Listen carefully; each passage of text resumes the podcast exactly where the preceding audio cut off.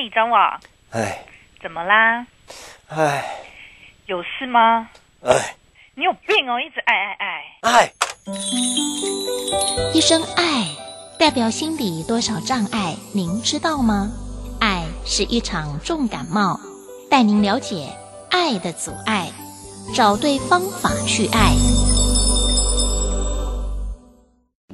我睡不着，我动不了，我对生活失去了动力，我对世界失去了热情，但这都不是我，而是我的身体逐渐麻木，我的心，它仍渴望着在阳光下翩翩起舞的明天。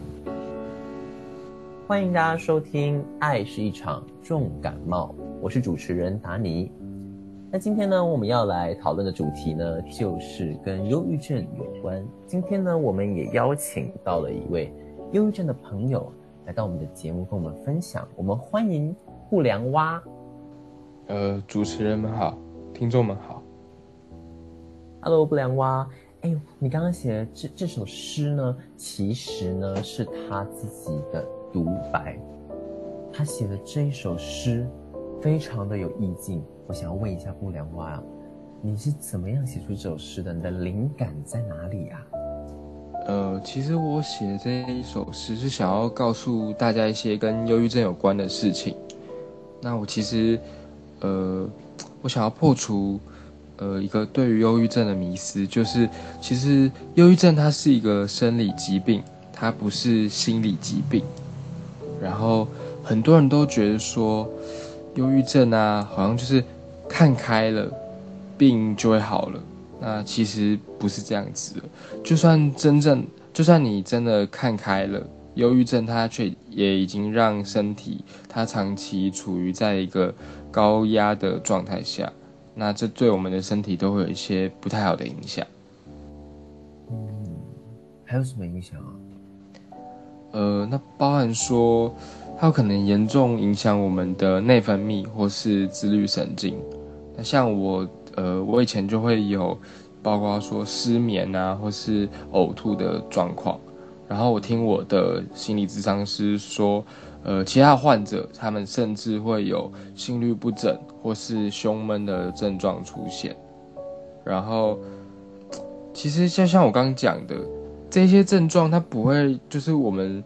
转个念，它马上就消失了。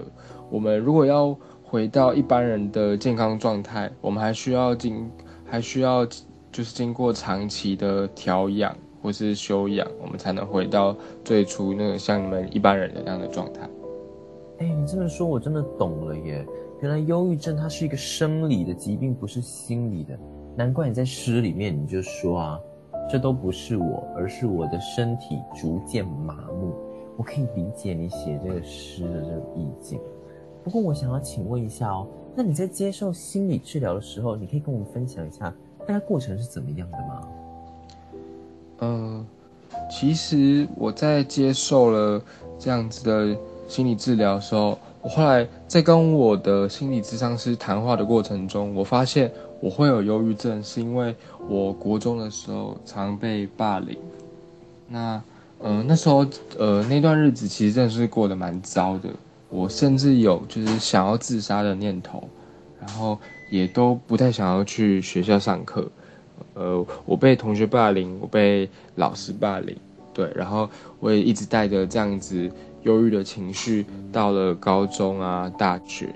那呃，就是也还好，我后来遇到了不错的心理咨商师，他告诉我说要我去多接触人们。然后多跟人们相处，那我因为接触了许多新事物，我才慢慢走出那样的阴霾。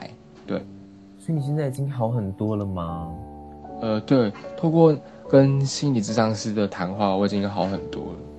哎，你真的很辛苦，这一路走来真的辛苦你了，真的很不容易，是一个很励志的故事。最后，我想要问一下，就是最后的最后，你有没有想要？给一些听众啊，或是其他忧郁症患者一些什么话？呃，有，我还有想要跟大家说的话。那呃，我想以我忧郁症过来人的角度跟大家说，没有人有资格去呃情绪勒索，那也，呃，例如我们这样患有忧郁症的人，并不代表我们就是无能的人，请大家就是不要因为我们患有忧郁症就来同特别的同情我们。我们只是我们的身体啊，或是心灵出了一点小问题。那希望大家都还是能像对待正常人一样对待我们。嗯，没错。虽然我们病了，但是呢，我们还有那一份尊严，请大家不要过度的同情我们。其实我们跟正常人没有两样，希望大家都可以跟正常人一样对待我们。哎，我觉得我今天真的是获益良多，谢谢你不良蛙。谢谢你今天跟我们的分享。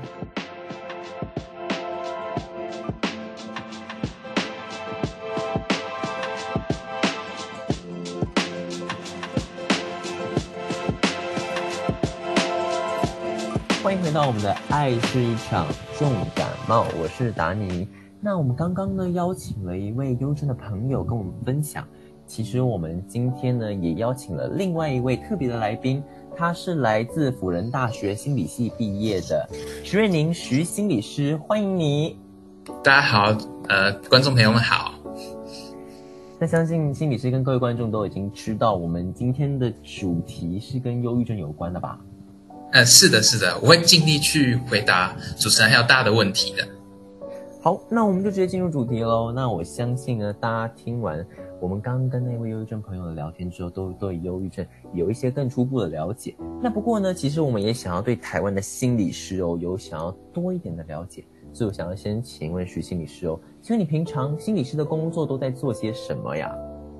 嗯，我们心理师主要的工作内容其实就是跟患者聊天，还有聆听患者的故事等等这样。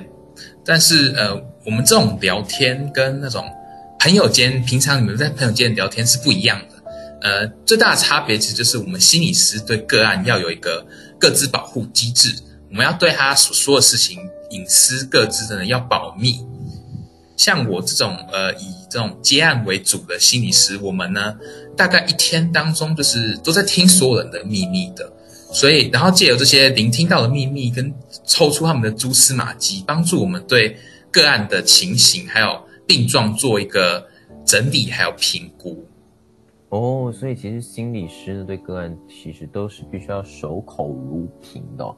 那接下来我想要问下一个问题，是大家很多人都有疑问的，就是说啊，有人说心理师还有心理医生这两个是一样的吗？还是他们其实不一样啊？哦，其实不太一样啊。那我先来澄清一下，其实台湾没有心理医生。这个东西，台湾没有心理医生这个执照，台湾就只有精神科医师跟我们心理师。那我们心理师其实分两种，一个是所谓的咨商心理师，另一个是所谓的临床心理师。呃，我们都是以那种工作场域来区分的。呃，临床心理师就是在医院工作的临床的，然后那咨商心理师就是在那种社会学校那些学辅中心，呃，或是有些人有多修一个教育学程。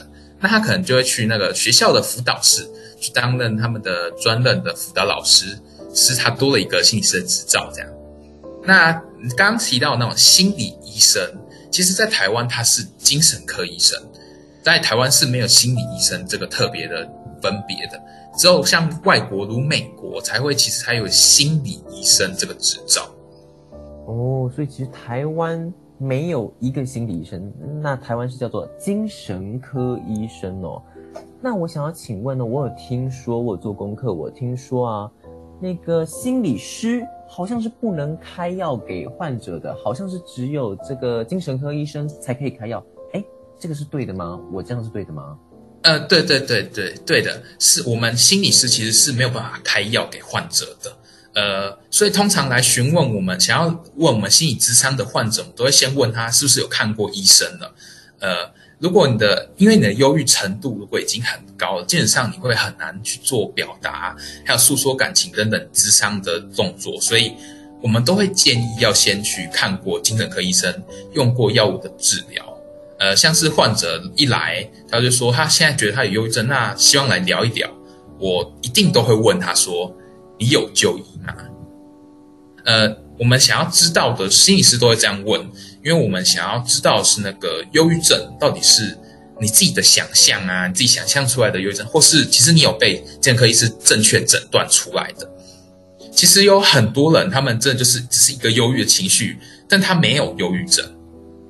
哦，所以可能有人会以为他只是忧郁的情绪，而不是忧郁症。哎，请问那个心理师可以跟我们更详细讲一下所谓忧郁情绪跟这个忧郁症之中的差别吗？哦，忧郁情绪跟忧郁症它是不太一样。忧郁情绪就是像你平常心情突然有点郁卒啊、低潮，然后沮丧之类，其实它不一定有原因。一觉醒来，呃，呼吸一口空气，你就突然很低落，你也不知道发生什么事情。嗯，不过忧郁情绪通常过一下子就过去了，然后回复了之后，你不会一直陷在这种状态当中。但是忧郁症它不一样，它会有一些临床诊断。那最重要的一个点就是时间轴，也就是你维持这个低落状态多久了。那它都是什么时候出现的？出现的时候会有哪一些状况？等等等等。所以，忧郁症最重要就是你需要一个医生去帮你做判断。我们的精神科医生会有一个判断的标准、诊断的标准。不过，我可以说最常出现在临床症状就是，呃，做什么事情都没有任何兴趣，然后以前做会开心的事情、快乐的事情，现在也提不起兴趣做，甚至做了之后也不会因此开心。这大概就是忧郁症最常见的一个症状。原来如此。不过其实当然啦，最直接的方法，如何知道自己有没有忧郁症？当然就是直接去找医生，这样子最快最准准确喽。那最后我想要问一下心理师啊，就是啊，诶，那如果我今天真的得了忧郁症，诶，有什么方式我可以治疗一下？哦，我们在临床上治疗忧郁症呢，其实有两种方法，一个就是所谓的纯药物治疗。另一个就是我们使用药物搭配心理治疗，就是找我们心理师这样。我们会依照你的忧郁程度呢，就心理那些呃精神科医师会先帮你做诊断，然后看你是轻中或重度。那不管程度为何，其实我这里都建议要先做去做药物治疗，因为药物治疗能够让你维持一个稳定平稳的状态，能在平稳状态才有机会坐下来谈话，接受心理咨商。哦，那除了药物治疗以外，还有什么样的心理治疗啊？嗯，心理治疗主要的还有蛮多部分，像我前面讲的谈天啊、聆听，也有完全不用口语，像是绘画、舞蹈等等的艺术治疗，又或是动物治疗，用猫狗来陪伴患者等等。哎，听起来也太酷了吧！哇，我今天真的是大开眼界，一感觉一下子就学到了很多的不一样的知识。那我们今天时间呢也差不多到一个段落。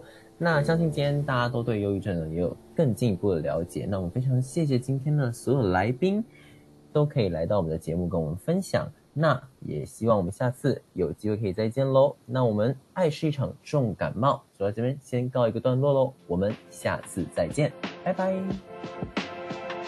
哎，你又爱什么？就这样结束了。哎，世新大学口传系叶荣惠教授监制。人际劝服课程学生直播，台湾通传智库黄彩英老师技术指导。唉，别挨了，按下一集就可以喽。